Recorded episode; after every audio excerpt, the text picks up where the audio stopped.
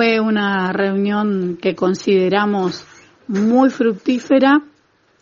de, de más de una hora, en donde estuvimos conversando temas de actualidad nacional y también eh, estamos trabajando en la planificación de actividades departamentales con la participación del senador Gustavo Penales. Con respecto a los destinos departamentales de nuestra agrupación, eh, podemos adelantar que vamos a ir con nuestra propia lista hacia eh, la convención departamental del partido y bueno, eh, veremos después cómo se dilucida el candidato o la candidata